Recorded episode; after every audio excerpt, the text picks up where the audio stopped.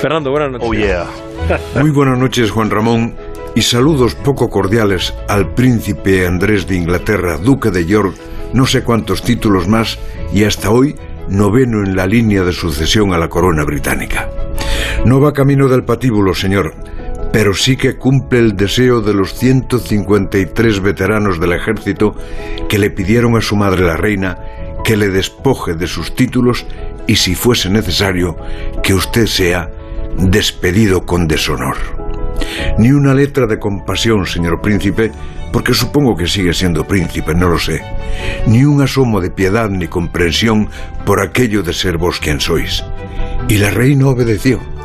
No le puede quitar su sangre, pero se la quitaría.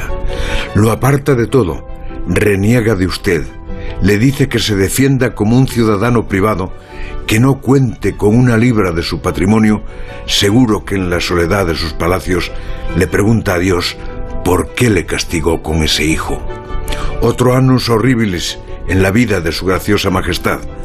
Perdió a su marido, perdió a uno de sus nietos, que se fue con la artista y no quiso saber nada de la rígida vida cortesana, y le viene perdiendo a usted, dicen que su hijo preferido, desde que se conocieron sus andanzas con Epstein y su esposa en esa tenebrosa historia del abuso, quizá prostitución, de una menor, cuya venganza tardó años en madurarse, pero resultó terrible.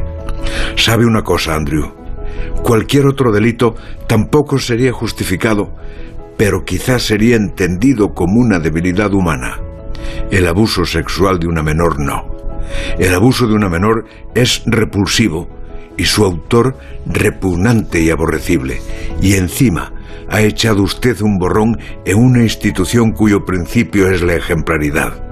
Nadie, ni siquiera su madre, cree en su inocencia aunque todavía no haya sido juzgado.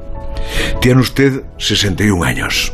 Y si algo hereda de la reina Isabel, quizá tenga una larga vida por delante. Pero pasará de los ventanales de los palacios a las rejas y cerrojos de una prisión. Pasará de todos los uniformes militares al ruin uniforme de presidiario y de aquella mesa de Buckingham que hemos visto en las películas al comedor colectivo de la cárcel. Y de héroe de las Malvinas al villano de los Windsor. Y en vez de mayordomos tendrá guardias y en vez de recibir honores será el rostro humano del deshonor y quién sabe, a lo mejor, al verse entre delincuentes, la cárcel puede ser una liberación.